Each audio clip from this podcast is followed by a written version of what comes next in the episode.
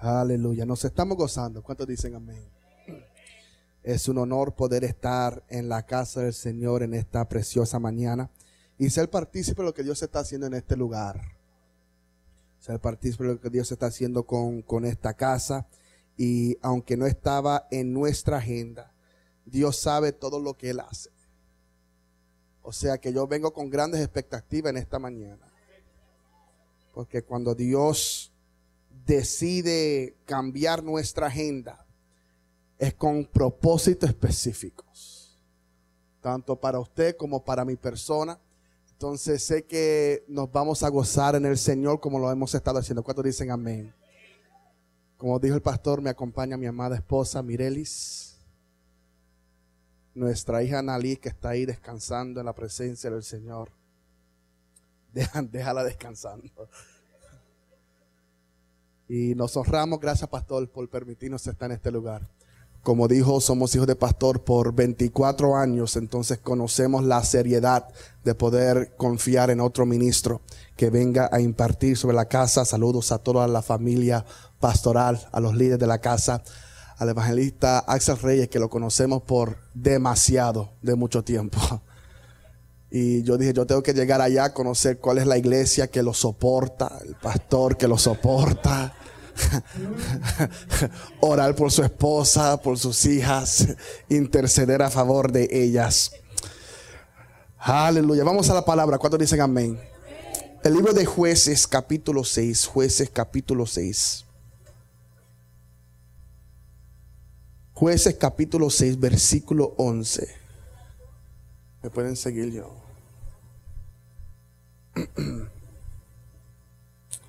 Jueces capítulo 6, versículo 11. Si son tan amables, le pido estar de pies conmigo para la lectura de las escrituras.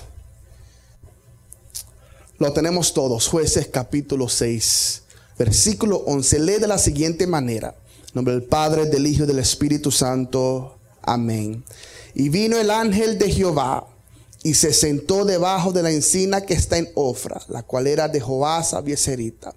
Y su hijo Gedeón estaba sacudiendo el trigo en el lagar para esconderlo de los madianitas. Y el ángel de Jehová se le apareció. Diga conmigo, se le apareció. Y le dijo, Jehová está contigo, varón esforzado y valiente. Y Gedeón le respondió, ah, Señor mío, si Jehová está con nosotros, ¿por qué nos ha sobrevenido todo esto? ¿Usted nunca le, le, ha respondido a Dios de esa manera? ¿O eso solamente sucede allá en Orlando, Florida?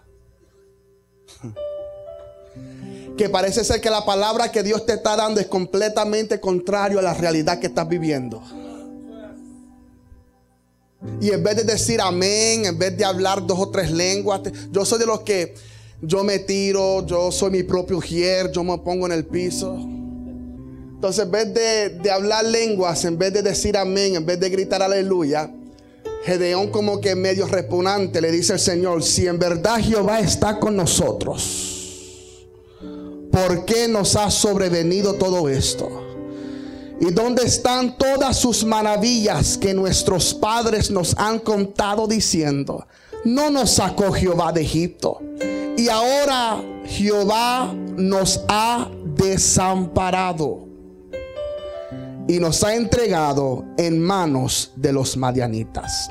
Quiero que usted toque a tres personas y dígale, volveré a creer volveré a creer. Toca a tres personas y dígale, volveré a creer, volveré a creer, volveré a creer. Vamos, alguien, lo tiene que recibir. Dile, volveré a creer. Puede tomar su lugar. Cuenta, cuenta la anécdota de un hombre que adquiere un una mansión, una, casa gigantesca y le encantaba todos los cuartos que tenía, la cocina gigantesca que tenía, la piscina que tenía, le, encantaba todo. Lo único que le molestaba es que frente a la puerta de la casa había una roca, una piedra bien grande Entonces para poder entrar o salir de la puerta o de la casa tenía que darle la vuelta a esa piedra. Y cada vez para poder entrar tenía que darle la vuelta. Y, ya como que le molestaba tener que darle la vuelta a esa roca bien grande frente a la puerta de su casa. Y un día él se, se mete en su cuarto a orar y le dice, Señor, necesito que muevas la piedra. Estoy cansado de la piedra estar ahí. Estoy cansado de tener que darle vuelta para poder entrar en mi propia casa. Eh, ya, ya, ya me es incómodo, me molesta. Necesito que mueva la piedra. Él escucha la voz de Dios que le dice, sal afuera y empújala. Dice, bueno, si Dios lo dijo, voy a empujar. Él sale afuera y comienza a empujar y empujar y empujar y empujar. Pasa un vecino y dice, vecino, ¿qué haces? Estoy moviendo la piedra. Imposible. Eso ha estado ahí por décadas y nadie la ha podido mover. Tú no la vas a mover, sí. Pero Dios me dijo que empujara, por tanto voy a empujar. Se levantó la próxima mañana a empujar. Todos los días se levantaba a la misma hora y salía afuera a empujar y empujar y empujar. Ya los vecinos se dieron por vencidos, perdieron la esperanza. El tipo está loco, perdió la mente, pero él seguía diciendo cada mañana, Dios me dijo que empujara, por tanto voy a empujar.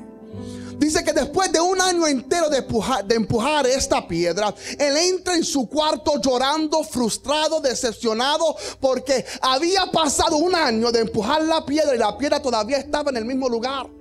Y comienza a reclamarle a Dios así como estaba haciendo Gedeón. Y le decía, Señor, me abandonaste, me mentiste. Y Dios le dijo, pero ¿qué pasó? La piedra todavía está ahí. Tú me dijiste que la ibas a mover. Dice que Dios le dice, hijo, te dije que la empujara. Nunca te dije que yo la iba a mover. Hmm. Me abandonaste. No, no, no. Mira tus manos. Él comenzó a mirar sus manos. ¿Acaso tus manos no están más fuertes hoy de lo que estaba un año atrás? Bueno, claro, Señor, de tanto empujar la piedra. Mira tus brazos. ¿Acaso tus brazos no están más fuertes hoy de lo que estaba un año atrás? Bueno, claro que sí, Señor, de tanto empujar la piedra. Mira tu cuerpo. ¿Acaso tu cuerpo no está más fuerte hoy de lo que estaba un año atrás? Claro que sí, Señor, de tanto empujar la piedra. Dios le dice, hay cosas en la vida que nunca las voy a quitar porque están ahí para hacerte más fuerte. Yo no sé si hay gente en este lugar que puede decir, predicador, yo sé de lo que estás hablando porque hoy estoy más fuerte de lo que estaba un año atrás. Gracias a los dos que están conmigo. Yo no sé si hay gente que puede decir, predicador, lo que sobreviví en el 2015 me preparó para el 2016. Y lo que sobreviví en el 2016 me preparó para el 2017. Y lo que sobreviví en el 2017 me preparó para el 2018. Y lo que estoy sobreviviendo en el 2018 me está preparando y equipando para lo que va a suceder en el 2019. Yo estoy buscando a alguien en este lugar que pueda decir, predicador, Dios no lo ha hecho todavía, pero lo que no me pudo matar me está haciendo más fuerte. Alguien en este lugar tiene que ser testigo de que este año hemos atravesado muchas cosas y podemos testificar que si hubiese sucedido cinco años atrás, hubiésemos perdido la mente, hubiésemos perdido la vida, pero estuvimos suficientemente fuertes para sobrevivirlo, porque lo que no te mata te tiene que hacer más fuerte. Yo estoy buscando dos o tres personas en este lugar que digan predicador, puedo testificar que no me ha matado, pero soy más fuerte. La piedra todavía está ahí, pero soy más fuerte. La montaña no se ha movido, pero soy más fuerte. Porque si la tormenta se calma, nunca caminaré por encima de las aguas. God Almighty. La palabra que acabamos de leer dice la historia en este, eh, eh, eh, esta opresión específica que estaba sufriendo el pueblo en este entonces, era que el enemigo subía en la temporada de cosecha para robar todo lo que ellos habían cosechado. Esto es frustrante porque necesito que usted se ponga en la mente.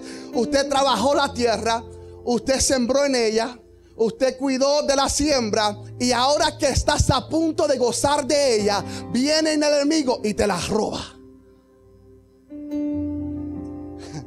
Después de invertirte tiempo, dinero, recursos, esfuerzos, meses, temporadas, cuando estás a punto de celebrar y de gozarte lo que has sembrado, viene el enemigo te lo. ¿Están conmigo? Se lo explico de esta manera. Imagínense que usted está pagando la hipoteca de su casa por 30 años, fiel, todos los meses. Si solamente comemos arroz con huevo es lo único que, pero hay que pagar la hipoteca a tiempo. Y cuando pasan los 30 años, llegas al banco para que te den el título de la casa, para que te digan, mira, ya lo tienes que pagar. Y cuando llegas al banco, te dicen, mira, tienes que pagar otros 30 años más. Ahora me están entendiendo, ahora como que... Paga los 30 años más y después de 60 años tú vas y te dices, no, tranquilo, tienes que pagar los otros 30 años más. Esto es lo que estaba sucediendo, que cada vez que estaban a punto de gozar lo que por tanto tiempo había sembrado, venía el enemigo y se los robaba. Y esto obligó, diga conmigo, obligó. Esto obligó que el pueblo tuviese que buscar refugio en el monte. ¿Lo vieron? Hay pruebas que Dios permite, no las provoca, las permite para hacernos volver a subir. No, hay veces que Dios permite que tu entorno sea sacudido para que des, de cuenta que lo que tú tienes no es por tus esfuerzos y tienes que volver a subir al monte para que Dios mismo sea el que te provea y vuelvas a depender de la gracia. Ah. Alguien me está siguiendo en este lugar. Diga conmigo, subió al monte. El monte Ararat era el monte donde se asentó el arca de Noé después de un gran diluvio. El monte Carmelo era el monte donde Elías pudo declarar, aquí no va a llover y no llovió.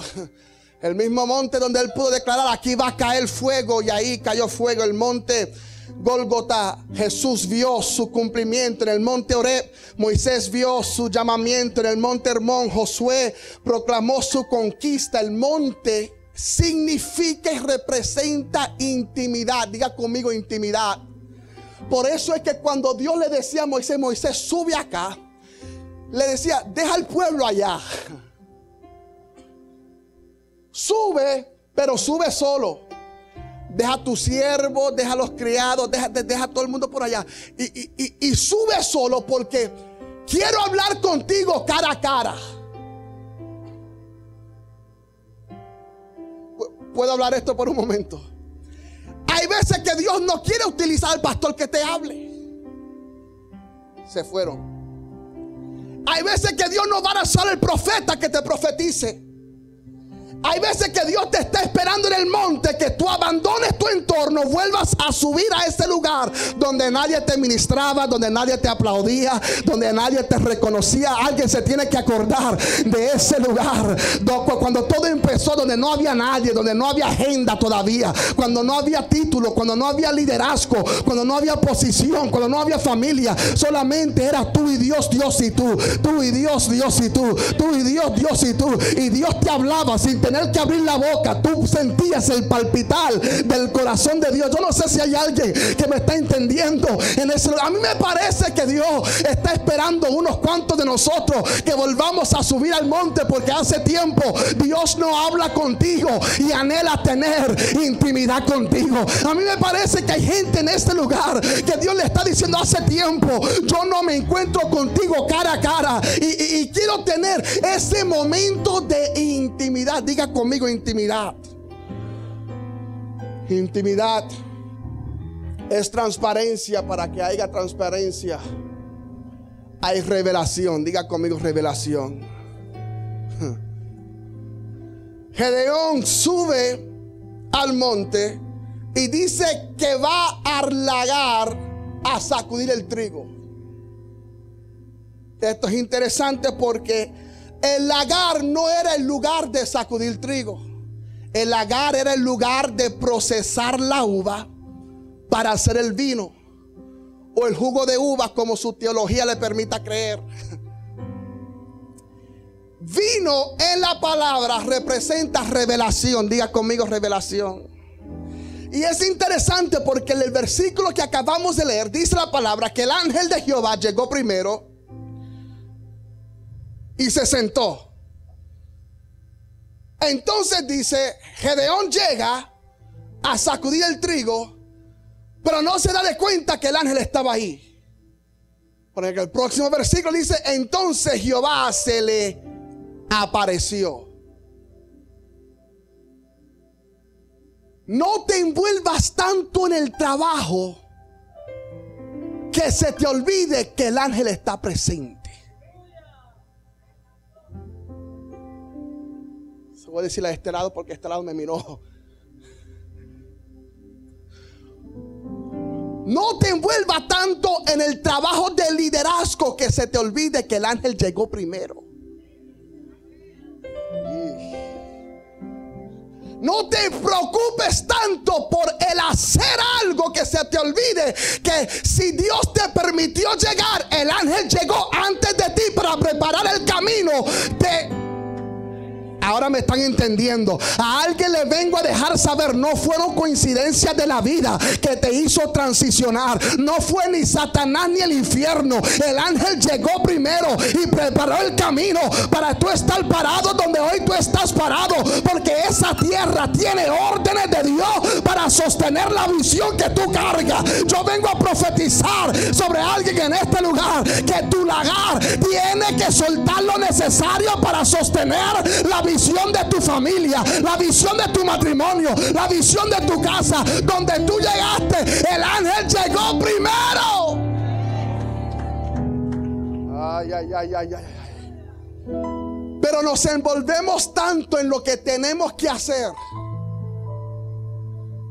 La iglesia se convierte en una rutina tradicional religiosa que se te olvidó que el ángel llegó y está sentado ahí. Tú preocupado por tu problema y el ángel sentado ahí esperando. Tú, tú, tú, tú, buscando pastillas y buscando remedios y el ángel sentado ahí esperando. Tú llamando psicólogo, buscando consejeros, buscando amigos y el ángel ahí sentado. Yo vengo a declarar que hoy Dios se le va a aparecer a alguien y le va a dejar saber, yo, baby, yo siempre estuve aquí. Yo nunca te abandoné. Yo nunca te dejé solo. Es que te envolviste tanto en lo tuyo que se te olvidó que yo llegué primero.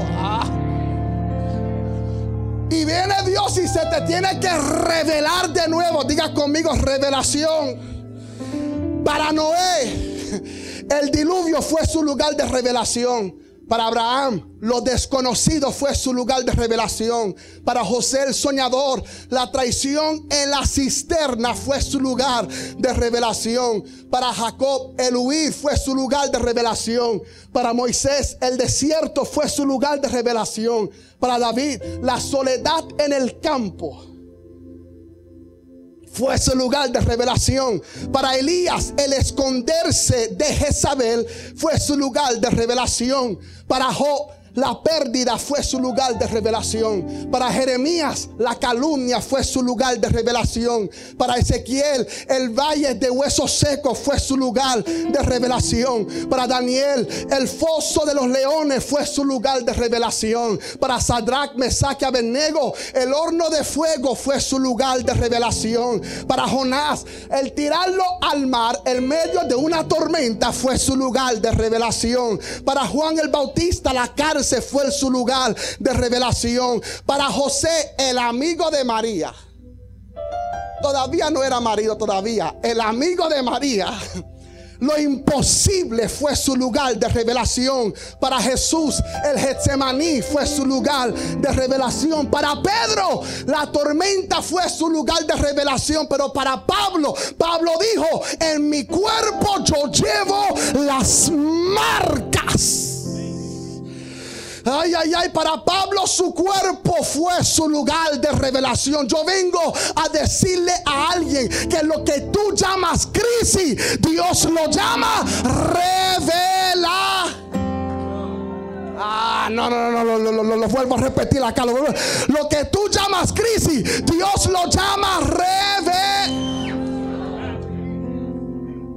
Claro, María, estoy sintiendo algo aquí hoy. Vuelvo a repetirlo acá. Lo que tú llamas crisis, Dios lo llama. El problema es que le estás pidiendo a Dios que te quite la crisis en vez de decirle a Dios, ábreme los ojos. El problema es que le estás diciendo a Dios, bájale el fuego al horno. Y Dios te está diciendo, si le bajo el fuego, el ángel no se mete contigo. Tengo que subirle el fuego al horno para que el ángel pueda aparecer. A alguien le vengo a dar la buena noticia. Lo que tú has llamado crisis en esta temporada es la pura revelación de Dios que viene a revelarte que Dios todavía está y siempre estará presente. A alguien le puedo dar la buena noticia que la enfermedad no te puede matar. Dios te está revelando algo. Que la crisis no te puede destruir. Dios te está revelando. Zona rabacote rebosera. My God, I feel this. A alguien le voy a dar la buena noticia que el ataque en tu familia no la va a destruir. Dios está revelando algo. alguna madre la voy a dar la buena noticia que tus hijos tienen que regresar porque no es ataque de Satanás, es la pura revelación de Dios. Dios tiene que utilizar la crisis, el huir el esconderse, la soledad, la depresión, para revelarte que Dios todavía está presente. La revelación viene a exponer, y esto es lo que a ti y a mí nos asusta, ser expuestos.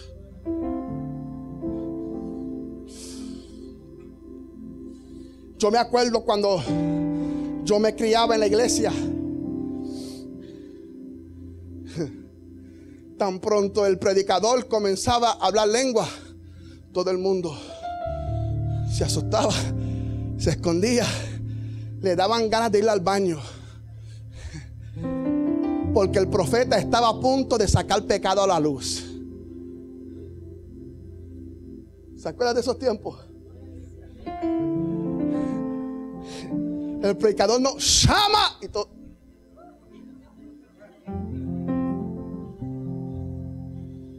Porque no queríamos ser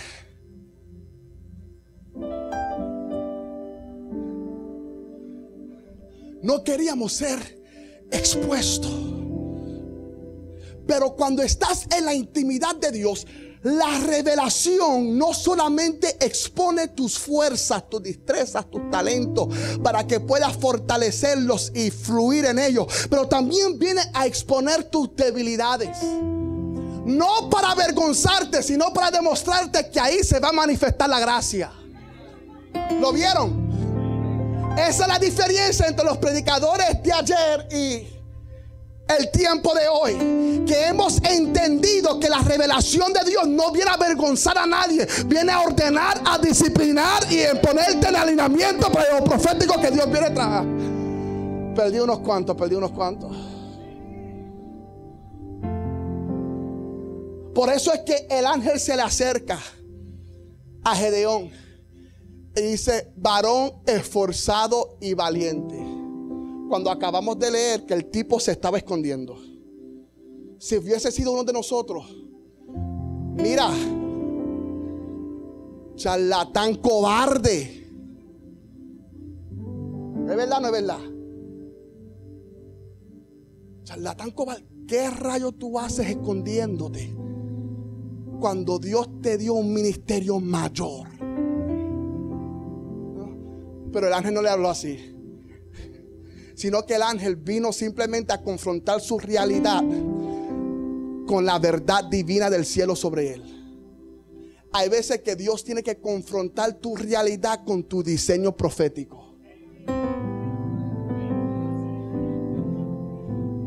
Te confronta tu realidad presente con tu diseño profético del mañana. Y le dice, hombre esforzado y valiente. Te estoy mirando como tu mañana para confrontar tu presente, porque te estás escondiendo de algo que ya yo he predestinado para ti para prepararte a tu cumplimiento mayor.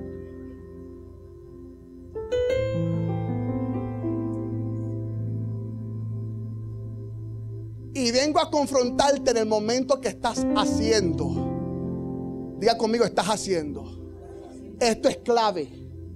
Salmos capítulo 1, versículo 3, no sé si me lo pueden tirar de arriba. Dice, será como árbol plantado junto a corrientes de agua. Y su hoja. Y todo lo que... Se le olvidó. Y... Me dejaron el versículo ahí a mitad.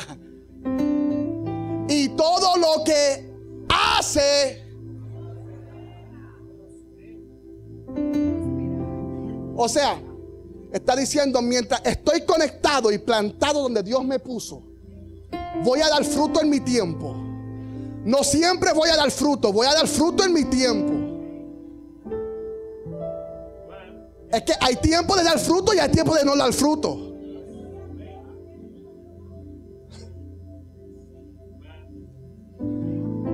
No me juzgues por mi falta de fruto hoy. Porque puede ser que mañana yo voy a producir lo que tú necesitas comer.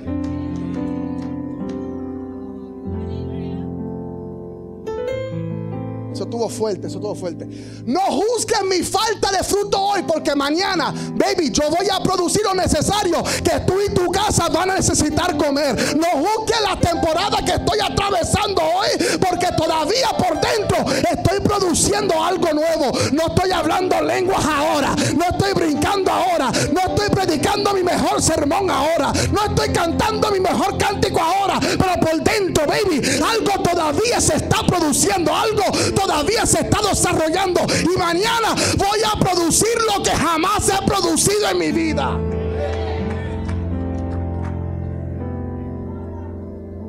O sea, no siempre vamos a dar fruto. No siempre vamos a estar caminando en, las nubes. Pero el hecho de que hoy no esté dando fruto no significa que mi hoja cayó. Todavía estoy plantado donde Dios me quiere. esto es lo que me fascina. Y todo lo que hace, tú estás acostumbrado a medir mi prosperidad por el fruto que cargo, por el carro que manejo, por la casa que tengo, por el dinero que tengo en el banco. Mas mi prosperidad depende no de mi fruto, sino de lo que estoy haciendo.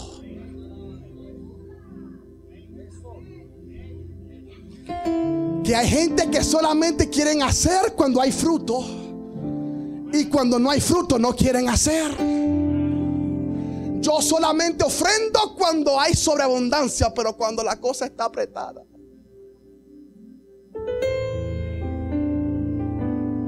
Eso que mencioné la ofrenda ni mencioné el diezmo, así que no lo vamos.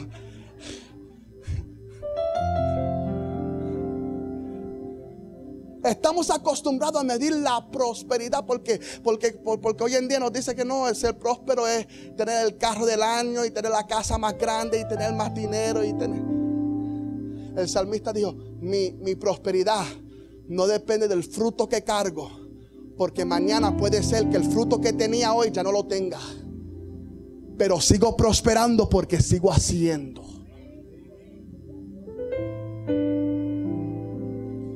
Un árbol no decide a quién darle fruto.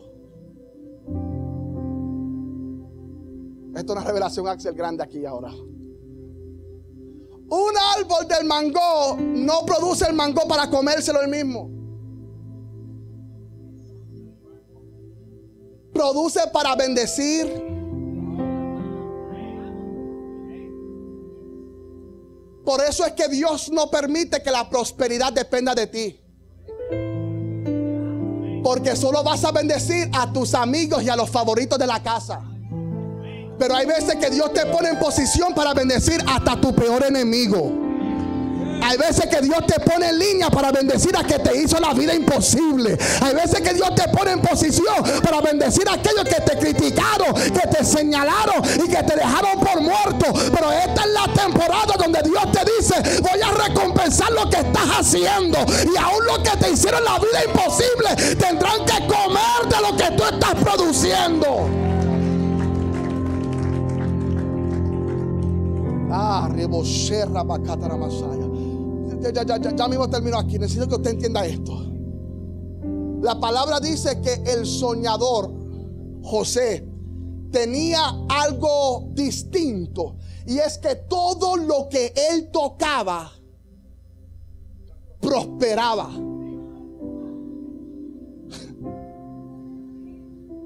Era el favorito de papi. Axel, ¿cuál es la hija favorita tuya? No tenemos favoritos, pero, pero, dice que, que José era el favorito de la casa. ¿Qué culpa tenía José ser amado por el padre? Pero sus, sus, hermanos lo odiaban porque papi lo amaba más. En inglés se dice favor ain't fair el favor no es culpa tuya. Hay veces que Dios te favorece a ti por encima de otro y tú no tienes la culpa. Pero tienes que sufrir el odio de aquellos que te están mirando. La envidia de aquellos que ven que Dios te está abriendo puertas a ti y ellos se quedan en el mismo lugar. Que tu negocio sigue prosperando mientras el de ellos se está cerrando. Y te odian y la culpa no es tuya. Es la pura gracia y el favor de Dios que está trabajando a tu favor. Y tras que te odian por el favor que Dios tiene sobre ti, Dios viene y te hace soñar. ¿Cuántos pueden controlar sus sueños? Nadie. José no lo podía controlar. Yo declaro en el nombre de Jesús que viene temporada donde tú no vas a poder controlar las bendiciones que Dios está fluyendo a tu favor.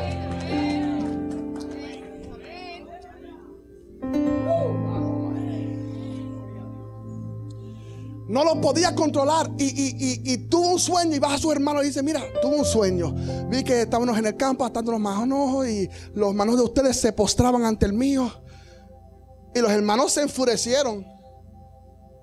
Pero y le dijeron, o sea, tú estás diciendo que nosotros nos vamos a postrar ante ti. No, papi.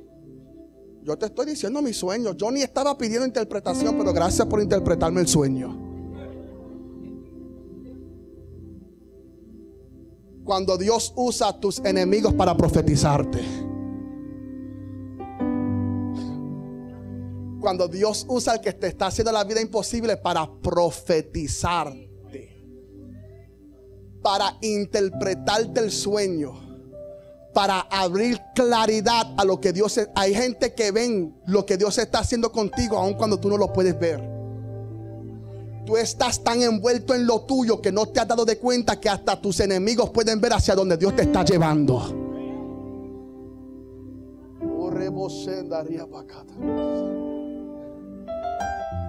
Tuvo otro sueño, se lo contó a papi esta vez. Mira, papi, tuvo un sueño la luna, el sol, las estrellas se postraron. Ahora, papi, mira, tú me estás diciendo, papi, yo no te estaba preguntando interpretación. ¿Qué, es el problema de ustedes? Todo el mundo se convirtieron en intérpretes de sueños. Y otra vez papi viene a profetizarle lo mismo. Y ahí José emprende una temporada de procesos. Diga conmigo procesos. Procesos que viene a revelar una clave en medio de todas las transiciones. Acuérdese que en casa era el mejor. Lo metieron en la cisterna. Ahora usted tiene excusa para leer la Biblia esta semana. La Biblia dice que la cisterna estaba vacía. Se supone que la cisterna esté llena de agua. Pero cuando hay sequía en el pueblo, tienen que ir a la cisterna para sacar agua. Esto me dice que había sequía en el pueblo. Hay sequías que te van a preservar la vida. Porque si meten a José en la cisterna, cuando hay agua se ahoga. Pero por cuanto estuvo vacía, le preservó la vida. Y ahora yo entiendo que hay cisternas donde Dios te mete para enseñarte a manejar sequía. Porque si no manejas la sequía en la cisterna, no vas a manejar la sequía en el palacio. Ah. Pero en la cisterna se mantuvo fiel a Dios. Lo sacaron de la cisterna y lo vendieron a la esclavitud. En la esclavitud, todo lo que sus manos tocaba se convirtió en el mejor esclavo. De esclavo a trabajador en la casa de Potifar y todo lo que él tocaba prosperaba. Se convirtió en el mejor trabajador de la casa. En la casa de Potifar lo calumnian, no encuentra culpable aunque era inocente y ahora lo meten en la cárcel del faraón.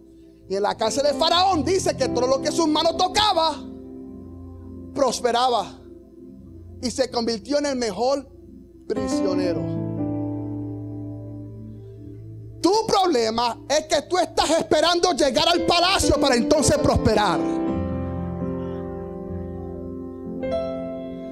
Como la visión es en el palacio, tú estás esperando que te entregue la iglesia para entonces actuar como pastor. Se fueron dos o tres. Hasta que yo no sea líder del ministerio de mujeres, yo no voy a respaldar ninguna actividad, olvídate. Ustedes me van a perdonar que de, vez en cuando se me sale el pastor ahí. Se, sale. Pero como la visión era el palacio, esperamos llegar al palacio para entonces prosperar y para entonces buscar dirección y para entonces orar y para entonces hacer. Cuando la palabra dice que José en su familia hacía y prosperaba. En la cisterna hacía y prosperaba. Como esclavo hacía y prosperaba. Como trabajador hacía y prosperaba. Como prisionero hacía y prosperaba. ¿Por qué? Porque en el palacio iba a prosperar de tal manera que debajo de él iba a tener familias, cisternas, esclavos y trabajadores y prisiones para manejar. El problema es que tú quieres trabajar con esclavos sin haber pasado por la esclavitud primero para saber cómo trabajar con ellos.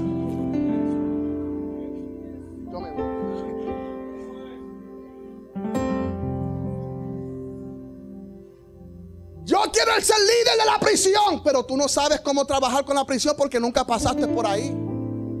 No te metas en zapatos que no son tuyos. Todo el mundo tiene su llamado, su ministerio, su don profético, su manto, su talento. No te metas en asignaciones que no son tuyas porque vas a maldecir en vez de bendecir. Por más lenguas que hables, puede ser de maldición en vez de bendición cuando estás en la línea que no te corresponde. Yo he entendido que hay gente que yo nunca voy a alcanzar. Pero lo que yo no alcanzo, el pastor Nixon lo va a alcanzar. Y lo que él no alcance, yo lo voy a alcanzar. Pero no estamos en competencia porque estamos trabajando para el mismo reino.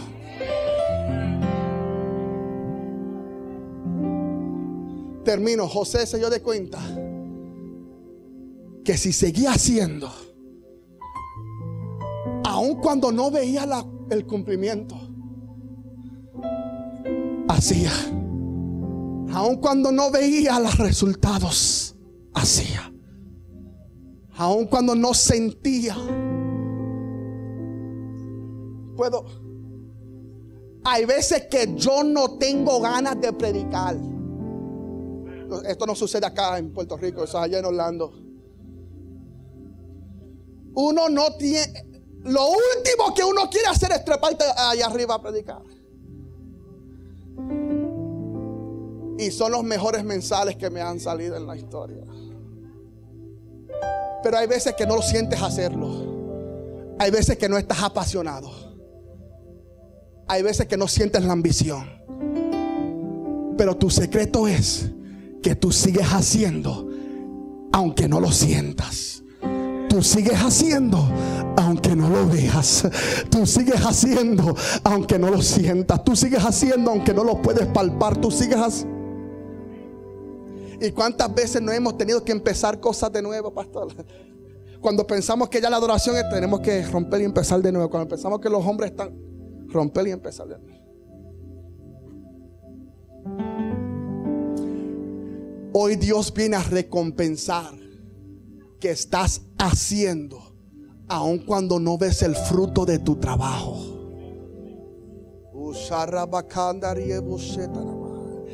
Hoy Dios viene a recompensar que no, no, que somos perfectos. No que no hemos dudado, porque cuántas veces la mente no hemos dicho, yo no vuelvo a la iglesia y mira donde hoy está sentado.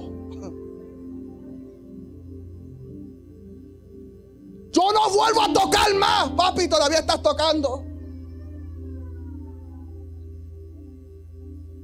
Porque algo dentro de nosotros nos obliga ser fiel al proceso, aunque todavía no vemos el palacio en el camino. Algo por dentro te dice, sigue haciendo, y sigue haciendo, y sigue haciendo, y sigue haciendo, y sigue haciendo. Estás en lo inicio, pero sigue haciendo. Estás en tu cisterna, pero sigue haciendo.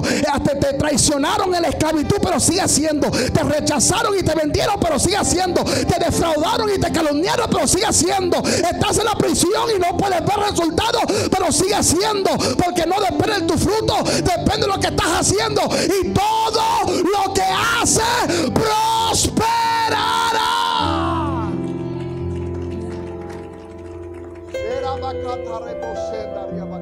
Ahora entiendo por qué el ángel escogió a Gedeón. Porque en temporada él sabía que mañana le iban a robar la cosecha como quiera.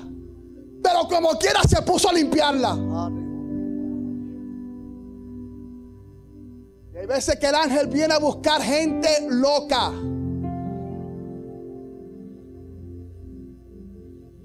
Que aunque Dios no lo hizo ayer, tú sabes que Dios lo va a hacer hoy. Y aunque Dios no lo haga hoy, yo sé que lo va a hacer mañana. Locura es hacer lo mismo esperando resultados diferentes. Y hay gente aquí, no te has rendido porque todavía estás ahí, pero seguimos haciendo, aunque no lo vemos, aunque Dios habló porque fue Dios quien habló. No lo vemos, pero seguimos haciendo. Y en esta temporada que Dios ha permitido una crisis que te ha hecho subir y elevarte al lugar de intimidad, ahí Dios usa eso para revelarte que tu propósito no ha terminado todavía. Que por más que hayas alcanzado, no has alcanzado nada todavía. God Almighty. Viene a dejarte saber que viene a recompensarte.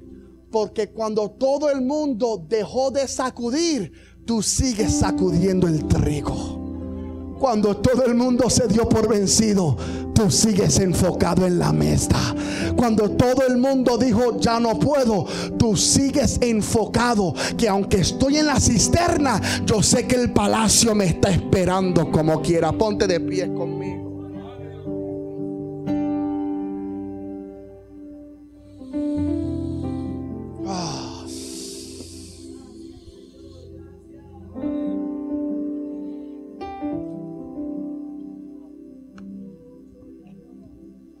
Dios busca a alguien que hoy diga, yo volveré a creer.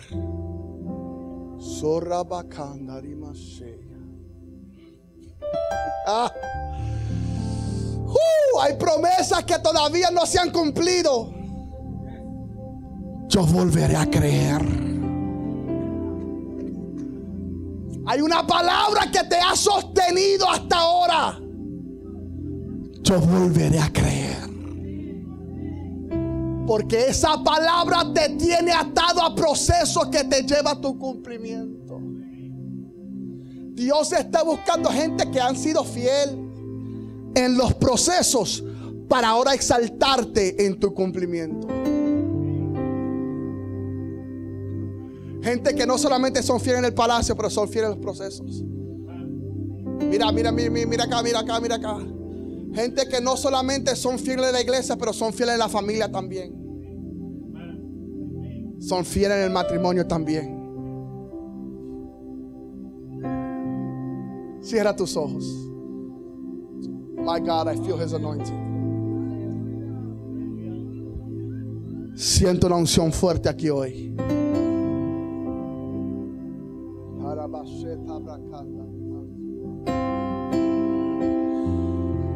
Señor, volveremos a creer. Que si tú lo dices, yo lo creo. Si yo lo creo, tú lo haces.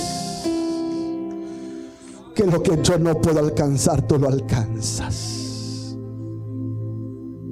Hoy tú vienes a recompensar vidas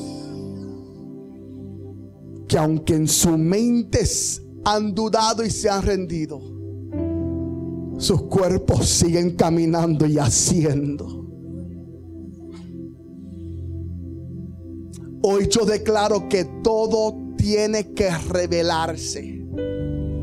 Y se darán de cuenta que el trabajo no ha sido en vano.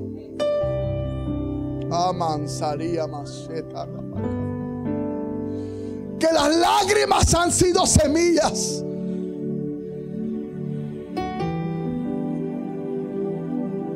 Sudor valió la pena. Eh,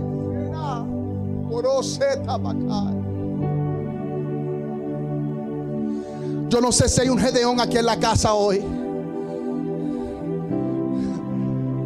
Un Gedeón que necesita decir, Señor, aunque no lo hiciste ayer, lo vas a hacer hoy.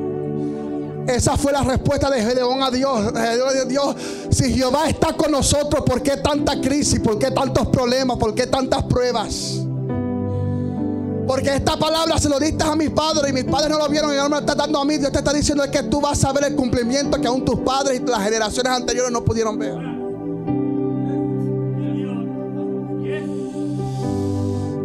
my God. Te toca a ti, toca al que está a tu lado, dile te toca. Te toca a ti, dile te toca, te toca a ti, te toca a ti.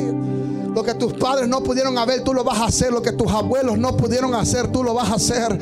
Lo que ellos no alcanzaron, tú lo vas a alcanzar. El negocio en tus manos es que va a prosperar. La empresa en tus manos es que va a echar hacia adelante. La familia en tus manos es que ahora va a producir porque estás haciendo cuando otros dejaron de hacer. Y a ti Dios va a prosperar la obra de tu My el altar está abierto. Yo quiero orar por alguien aquí hoy. Para cantar. Habrá un Gedeón en la casa que diga, Señor, yo volveré a creer en tus promesas, lo que tú hablaste sobre mi familia, sobre mi matrimonio, sobre mis finanzas, sobre mis hijos. Ah, hay una madre que tiene que creerlo. Tus hijos vuelven a casa.